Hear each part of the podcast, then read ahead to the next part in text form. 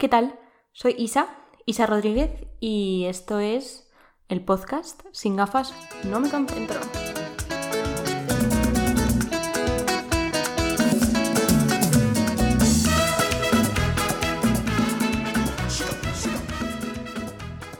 ¿Qué tal? ¿Qué tal esta semana la lleváis? Bueno, no. Si esto es un domingo, bueno, ¿qué tal la semana? ¿El fin de? Aunque bueno, luego me consta que las siete u ocho personas que me escucháis eh, lo hacéis durante la semana, porque he desarrollado una nueva obsesión de ver si em, cada día me escucha una persona. Eh, es obsesivo, ¿eh? O sea, yo realmente esto no lo hago porque la gente me escuche. Lo hago porque es terapéutico y porque para mí es terapéutico. Y además porque creo que me da como mucha soltura a la hora de hablar y de pues no tener muletillas, pensar bien lo que digo y luego también me da la oportunidad de investigar sobre cosas que me interesan. Entonces como para mí esto es un hobby, pero es verdad que me hace mucha ilusión cuando veo que, uy, el día 11 mm, de octubre me ha escuchado una persona. Digo, mm, hace una semana y media que subí el último episodio. ¿Qué le habrá llevado a esta persona a escucharme, a dedicarme una parcela de su mente durante X minutos? Pues a eso estoy. Porque estoy un poco como tocadilla la garganta de, no sé, como media España, ¿no? Siento como que todo el mundo está como malo. Bueno. Eso, que está como todo el mundo así, con moquillos, tal. Bueno. Eh, bueno, yo he estado, no he estado mal, pero el otro día me pasó una cosa de verdad eh, que yo flipé. El martes por la noche, o sea, ayer fue el pilar, miércoles, el martes por la noche yo noto como que me pica muchísimo el ojo, pero muchísimo, muchísimo el ojo, y me lo empiezo a rascar, pero ya digo, bueno, voy a dejarme el ojo porque es que esto, rascarse nunca es bueno. Y ya pues estaba viendo, estaba viendo Masterchef y ya me subo a mi habitación y de repente veo que tengo el ojo, o sea, yo notaba el ojo como, como caído y ya me miro al espejo y tengo, os lo juro, en plan, em, como si fuese oriental, o sea, tenía una línea de ojo se me había hinchado una cosa, de verdad, una cosa rojo. Y resulta que mi hermano me dejó una cosa que es como, se llama bañera ocular, ¿vale? Y es como una tapita del tamaño de tu ojo que llenas del producto con el que te quieras limpiar el ojo y es como que te lo pones en el ojo, abres y cierras y como que el líquido pues entra en contacto con tu ojo. Perdón por las personas que son aprensivas con temas relacionados con los ojos, pero bueno, que me sirvió bastante. Si alguna vez os pasa, me dijo mi madre que el agua con sal como que todo lo cura. Entonces yo hice eso. Es como cuando tienes llagas y, te dicen enjuágate con agua y con sal. Pues al parecer, como mano de santo, ¿eh? me lo puse por la noche, a la mañana también me lo puse y ya estoy perfecta. Que yo flipo, ¿eh? Flipo con los remedios caseros. Bueno, voy a adentrarme al tema de hoy, que es un tema que me encanta. Personalmente, ahí es que me vienen los moquillos. Bueno, personalmente me encanta. Y es em, el tema de los refranes. ¿Y por qué me gustan tanto los refranes? Porque creo que es que hablan de cosas de mucho sentido común. Y creo que la psicología está estrechamente relacionada con el sentido común. Porque, por ejemplo, yo cuando he ido a terapia, al final ha sido para cosas que se me han escapado de mis manos, de que yo sola, por mi, por mi sentido común, no era capaz de gestionar. Y a lo mejor es que estaba dejando hueco a cosas irracionales que, bueno, es que el sentido común como tal, conceptualizarlo es un poco difícil, pero como que estaba dando más importancia a cosas irracionales que a cosas de sentido común. Y a lo largo de la carrera yo me he estado dando cuenta de que al final la psicología, o sea, las, las bueno, psicopatología ya, o sea, es terreno pantanoso porque, eh, bueno, ahí entran variables mucho más complejas, pero al final cosas tan básicas como formar una familia, eh, cuidado, comer bien, hacer deporte, mm, no mentir, no, no llevar una vida incoherente, ser honesto, todas estas cosas las recoge el refranero español maravillosamente bien y me parece que hay mucha sabiduría en, en los refranes y me parece súper curioso investigar sobre los refranes. ¿Y mm, qué pasa? que, bueno, hace, pues fue hace un año, dos años, bueno, falleció mi tío abuelo, que, bueno, una persona bellísima, y nos, bueno, pues nos dejó su casa. Y entonces limpiando la casa que nos, que nos dejó, encontré un libro que se llama Mil refranes, mil verdades. Y está fenomenal. El autor es presentado por Constantino Romero. Es, mm, o sea, en la portada os voy a describir la portada, ¿vale? La portada es un señor con perillas y, bueno, la barbita esta típica de perilla, que se une el bigote con la barba, pero solamente es como en la franja de la boca, alrededor de la boca, eh, calvo, con gafas, lleva, todo el libro es azul marino y está sentado en una columna de libros y luego tiene otro libro sobre las rodillas, está como eso, apoyado sobre las rodillas y con una cara de buena persona y de majo que es que, bueno, te dan ganas de leerlo, ¿eh? la verdad, en plan.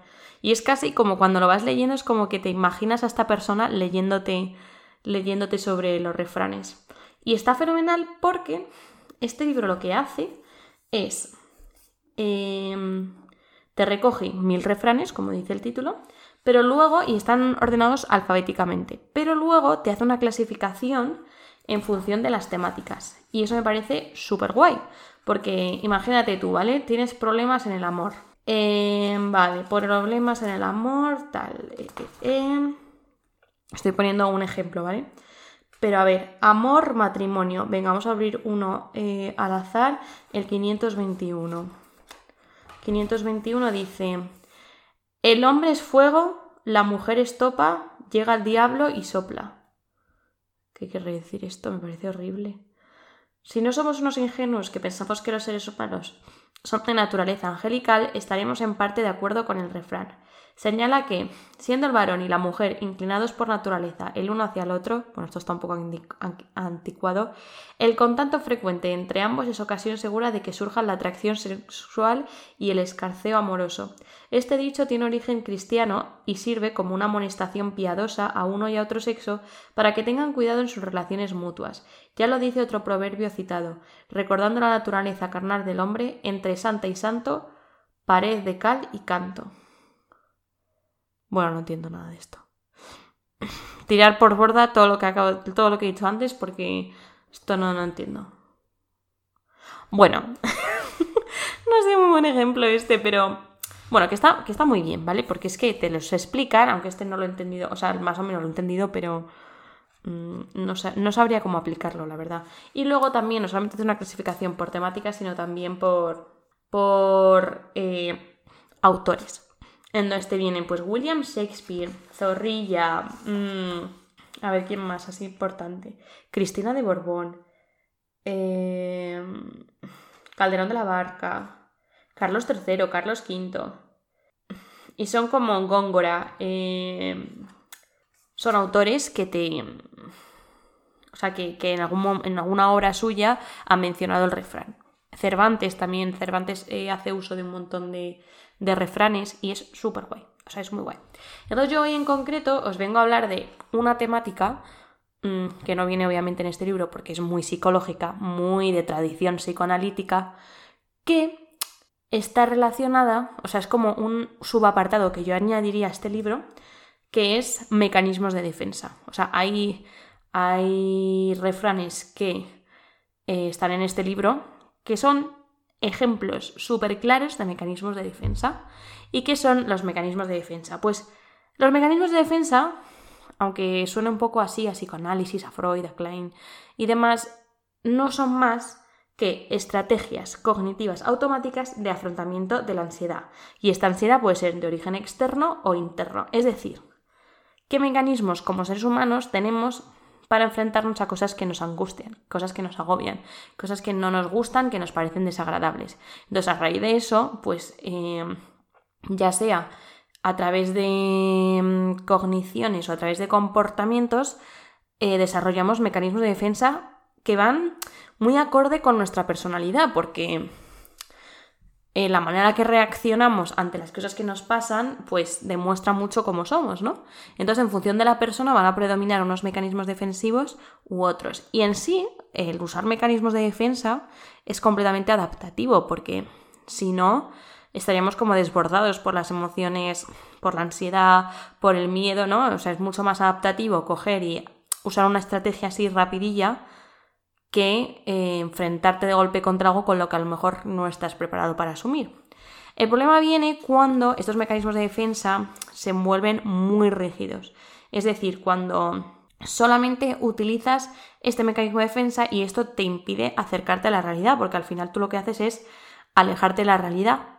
Y si te alejas demasiado de la realidad, pues eh, pues con ello va a aparecer la, patología. Entonces, los mecanismos de defensa pues están fenomenal para ayudarnos, para gestionar las cosas, pero cuando se nos van de madre, pues igual aparecen pues aparecen cosas que pues son menos adaptativas y que van a conllevar conflictos con la gente, eh, conflictos con nosotros mismos y, y bueno, eso no lo queremos, ¿no? Queremos pues queremos estar adaptados, queremos vivir en sociedad tranquilos, queremos estar a gusto con nosotros mismos y así. Entonces, mm, pues bueno, está muy bien saber reconocer qué mecanismos de defensa tenemos y funcionar y siendo conscientes de cómo funcionamos, que nuestra, a lo mejor nuestra respuesta automática es esta, pero luego sí mm, reflexionamos porque la mayoría tenemos la capacidad ejecutiva de ejecutiva, bueno, reflexiva, desarrollada, eh, pues vamos a poder conectar amígdala y prefrontal y, razonar y decir, vale, esto quizás la respuesta que he tenido no es la más adecuada, eh, vamos a ver cómo gestiono yo esto, qué herramientas tengo a mi disposición. ¿Que no las tienes? Pues que no las encuentras, pues puedes pedir ayuda, no solamente a amigos, familia, etcétera, sino que también, pues, terapia, ¿no? En terapia, pues también este tipo de cosas se trabajan bastante bien. Entonces, no me quiero enrollar más con esta introducción psicológica, pero bueno, hoy voy a hablaros de tres mecanismos de defensa que voy a ejemplificarlos en tres refranes distintos y voy a em, citar, bueno, voy a leer las entradas a estos refranes que hay en el, que hay en este libro, ¿vale? Entonces, estos tres mecanismos de defensa va a ser proyección, que seguro que lo habéis escuchado muchísimo, intelectualización y disociación. Disociación seguro que lo habéis escuchado mucho porque es muy frecuente. Vale, la proyección, de nuevo, es un mecanismo de defensa, es decir, que lo que nos va a hacer es protegernos de una angustia que tengamos y en este caso la, la angustia que tenemos es nuestra. Es algo nuestro, de nuestro interior, de nuestra personalidad, de cómo funcionamos. ¿Y qué hacemos con esto? Lo resaltamos en el de al lado. O sea, proyectamos, pues imagínate, a mí hay una cosa que me pasa mucho que es... Em, pues yo la verdad es que lucho constantemente con mi desorganización.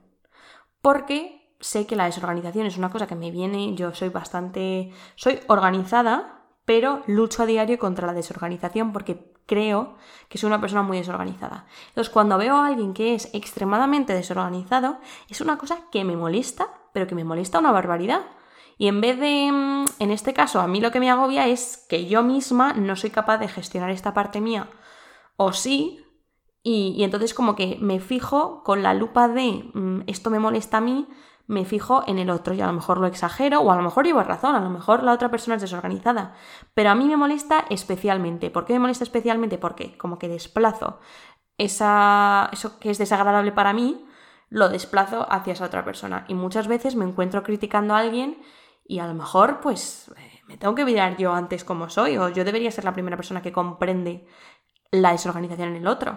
O, por ejemplo, otra cosa que yo pienso muchas veces que digo, ay, soy una hipócrita porque digo esto y luego hago lo otro. Y es una cosa que a mí, la hipocresía es una cosa que me revienta del otro. Cuando lo veo en alguien, a mí es que me pone muy nerviosa. Y muchas veces es lo que más me pone nerviosa de mí misma. Entonces, el mejor, el mejor, em, el mejor refrán que, que simboliza esto es eh, eh, em, el de le dijo la sartén al cazo. No sé si lo habéis escuchado una vez. O el típico mira quién fue a hablar. Le dijo la sartén al cazo. A ver qué dice el libro de este, este refrán. Dice. Dijo la sartén al cazo. Apártate que me tiznas. Otra acepción es, dijo la sartén a la caldera, quítate allá, quítate allá culinegra. este me gusta más. Bueno, dice Víctor José Herrero Llorente en su diccionario de expresiones y frases latinas, recoge el refrán Dixit latro ad latronim, es decir, le dijo el ladrón al ladrón. Herrero señala que se dice de dos personas inmorales que discuten o hablan de moral la una a la otra. El simpático refrán castellano se emplea para hacer burla de los que se escandalizan al ver en el prójimo lo que hacen ellos mismos.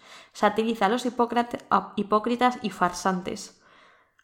Em, pues fíjate, exactamente esto, ¿no? Como que em, visto desde fuera es lo típico de... o sea, lo típico de... Em, pues yo lo usaría rollo... Estás hablando con... Estás hablando, pues por ejemplo, mal de una persona a un amigo, ¿vale? Y le dices, tal, esta persona pues en mi caso, ¿vale? Esta persona es que es un desorden, es que es un desastre, es que no sé qué. Entonces coge a la otra persona y te dice, le dijo la saltera cazo, diciendo, rollo, eh, tía, tú eres la primera. O sea, es que, bueno, esta semana he tenido un despiste, yo, yo he tenido un despiste bastante... Bueno, estaba a tope y entonces tenía un despiste, madre mía. Pero, pues llevo un despiste encima y es que, es que me veo yo hablando mal de otra persona que tiene un despiste igual o menos grave que el mío. Bueno, el mío tampoco ha sido grave, pero que yo soy una persona muy despistada, muy desorganizada. Y precisamente es lo que critico en el otro. Entonces, bueno, este es un mecanismo pues de, pues como, pues el yo asumir que tengo esto que me molesta, pues es mucho más difícil que coger y verlo en el otro, ¿no? Entonces, pues de ahí viene el dicho, mecanismo de defensa de proyección muy común. Proyectamos en el otro absolutamente todo, nuestras preocupaciones, nuestros mm, deseos, o sea, lo proyectamos todo, ¿eh? Todo, todo, todo, todo, todo, todo. O sea, es una cosa en la que hay que, yo por ejemplo como terapeuta, futura terapeuta, porque ahora mismo yo no soy terapeuta, pero como en un futuro y bueno, ahora en mis prácticas que voy a empezar, tengo que ser muy consciente de cómo me afecta lo que cuenta el otro y qué dice de mí el que me afecte de la manera en que me afecta. Entonces, bueno, em, bueno, esto es para las personas que no, uséis, o sea, que no os dediquéis a esto, ni, ni, ni, hagáis un oficio de la psicología, ni nada, ni lo estudiéis. Bueno, también está bien saber, ¿no? Hacer como ese examen interno de... Hmm, uy, me suena la alarma por aquí, mm, igual tiene algo que ver con algo mío que no he resuelto o algo que quiero mejorar y entonces te das la oportunidad de decir, oye, pues antes de intentar solucionar el mundo pues voy a intentar solucionarlo entre mí, por ejemplo, no sé.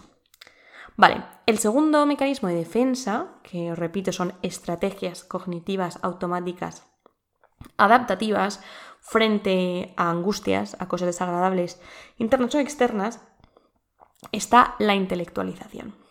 La intelectualización es algo tan sencillo como em, quitarle importancia a algo y justificarlo bajo el pretexto de que tanto porcentaje de personas eh, sufren esto y no les pasa nada, ¿vale? Es como llevar a, a la estadística lo que te pasa y decir que no es grave porque si a tantas personas están perfectamente, pues a mí no me tiene que afectar. Eso es intelectualizar, ¿no? O hablar como en términos muy teóricos de algo que te pasa, pero no, no darle la importancia, no darle la importancia. Y este, está fenomenal, fenomenal explicado porque es que viene al pego en este libro y el refrán que hace referencia a esto y que ilustra muy bien este mecanismo de defensa es mal de muchos, consuelo de tontos.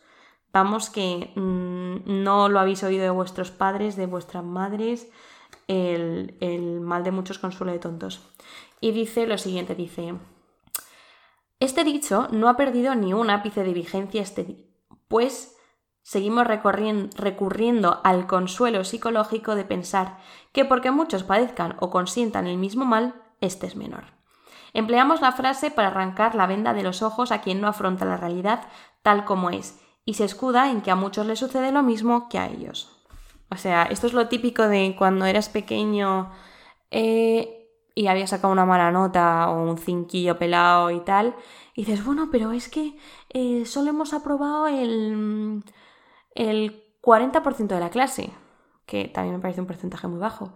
Solo hemos aprobado el 40% de la clase. Es una manera de, de, bueno, de minimizar que igual podrías haber estudiado más, o quizás no, igual, igual es una manera adaptativa de decir, oye, estos datos son los que hay, mm, no debería sentirme muy mal. Dependerá de, o sea, el que sea adaptativo o funcional o tal va a depender de cuánto se aproxime a la realidad. Sí, está bien ajustado a la realidad, pues, pues es una buena manera de decir, oye, que no pasa nada, que es que mira, mira cuál es la realidad.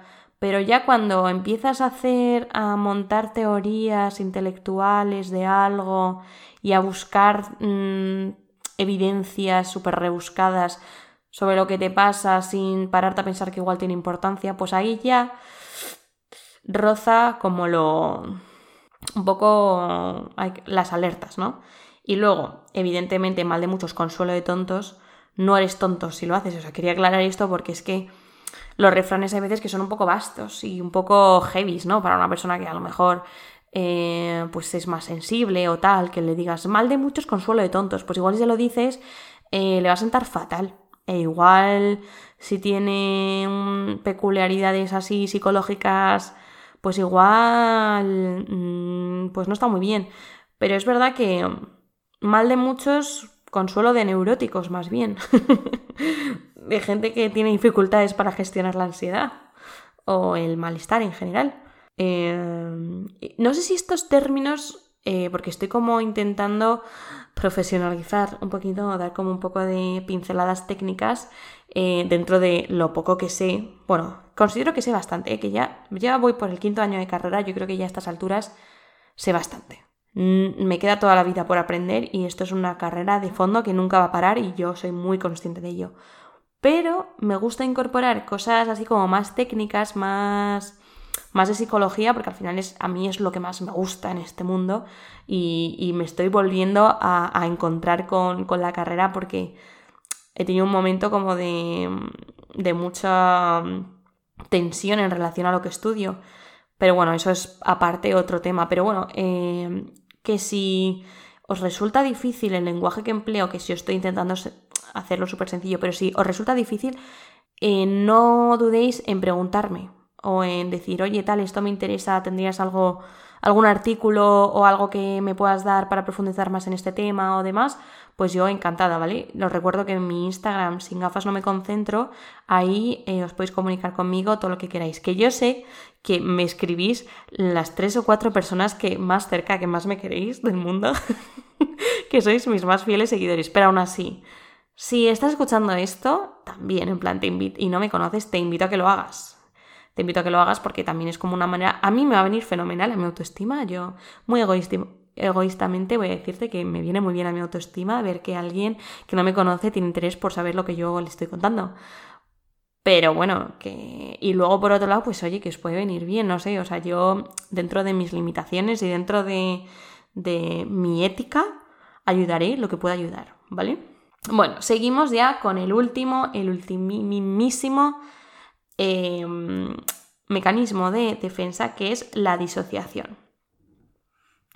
Y es como mm, separar un poco. Es, disociar es evidentemente separar, ¿vale? Entonces, hay veces que lo que hacemos es separar el afecto, las emociones, de los hechos. Es decir, pues por ejemplo, em, imagínate que, está pasando algo malo en tu familia, ¿vale? Y pues es muy duro, por ejemplo, conocer que, pues, que algún familiar tuyo tiene una enfermedad. Es algo bastante duro, sobre todo si es, por ejemplo, un padre o tal. Y cuando algún amigo te cuente, pregunta, oye, ¿qué tal está tu madre?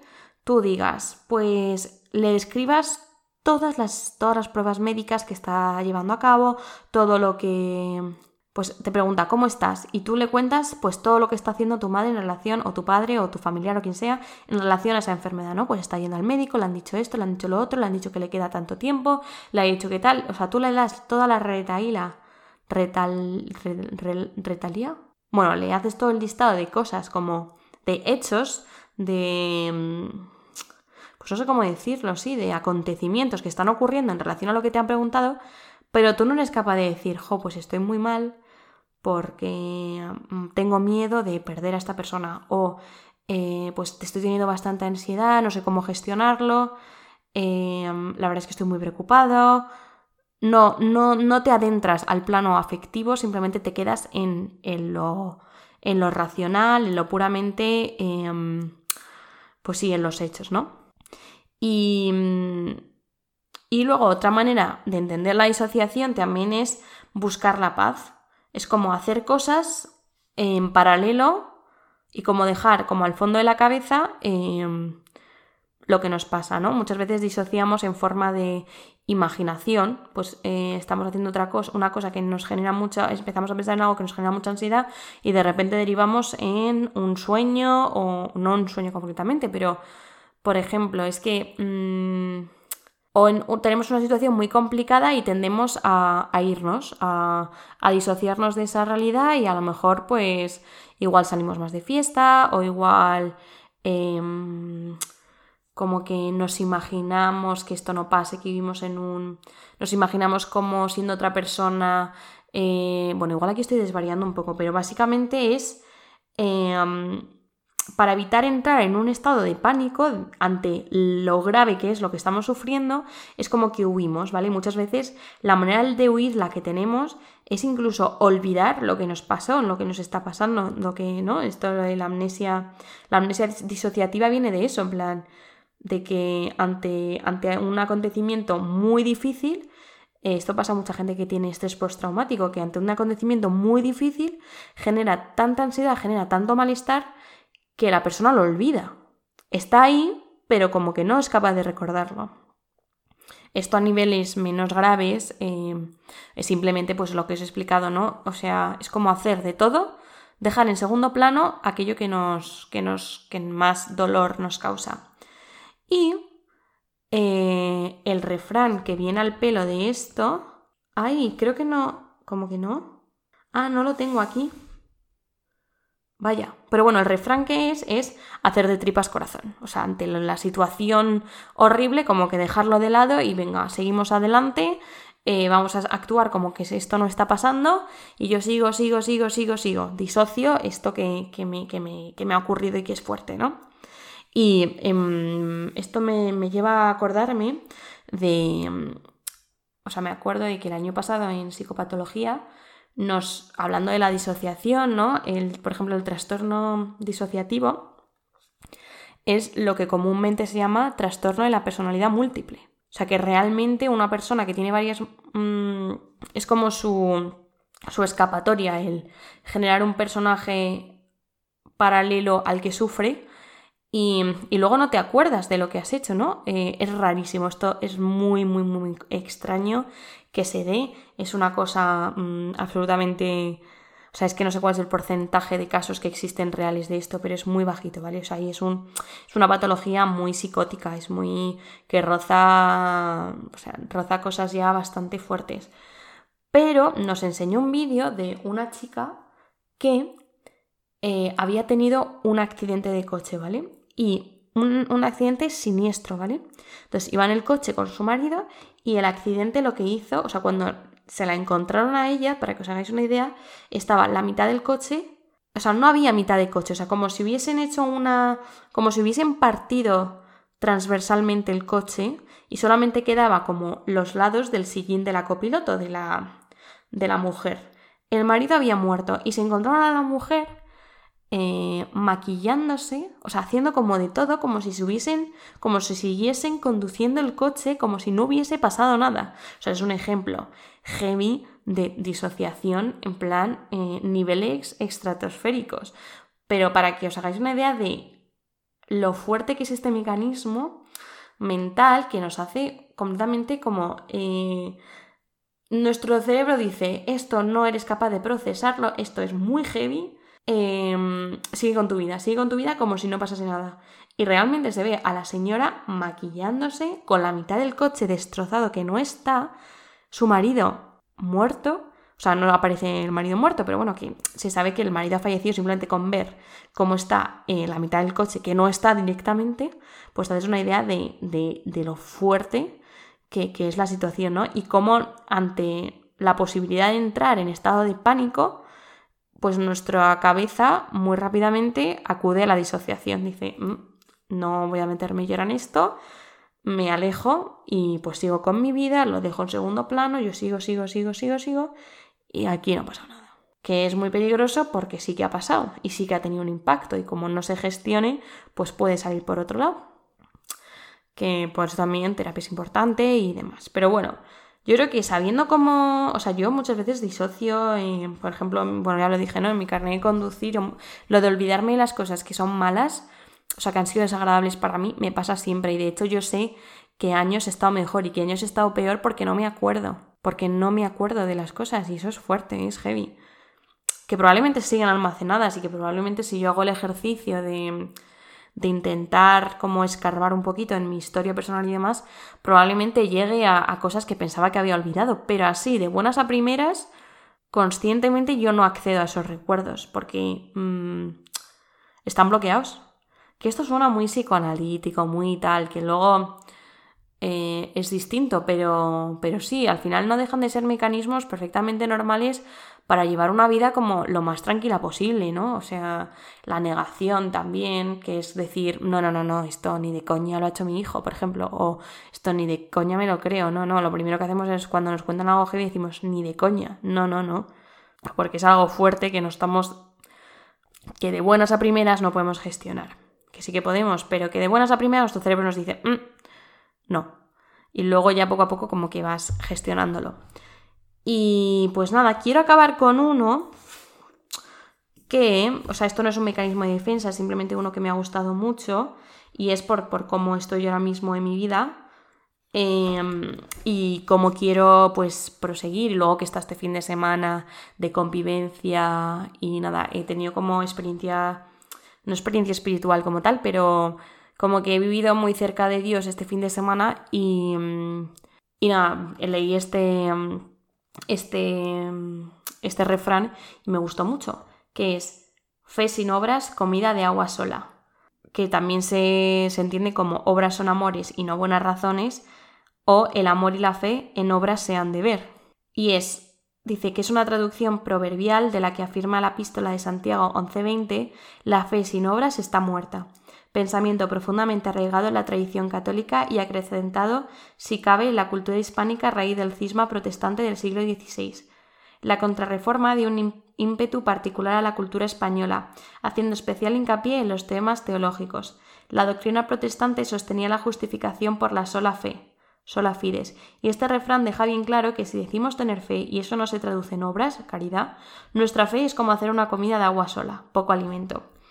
Y yo precisamente quiero como em, a través de mis obras como acercar más a la gente a, Dios e incluso pues no sé ser más generosa eh, vivir los dones del Espíritu Santo pues no sé más abiertamente y no quedarme simplemente en que creo y lo que creo me lo quedo yo para mí misma sino también como compartirlo. Y como en este podcast pues hablo de mi vida y de lo, cómo yo vivo las cosas y de qué quiero compartir pues me parecía bonito eh, leeroslo. Y que os invito también a que, bueno, pues que si tenéis fe y así, pues que no os quedéis solamente en decir tengo fe y creo en Dios, sino hacer cositas bonitas por el resto. Y nada, ya para acabar, quiero leer eh, una parte de la introducción del libro que me gusta mucho y, ya con esto me voy, os dejo y, y nada, que sigáis haciendo vuestra vida, ¿vale? Y dice así, dice, Está claro que conocer al refranero es muy útil para hablar mejor haciendo uso de estos recursos que además son de gran belleza o contienen rimas ingeniosas. Pero para analizar estas insignas frases hechas es también imprescindible para enriquecer nuestros conocimientos culturales, para aprender sobre nuestra herencia literaria y para mantener viva nuestra historia.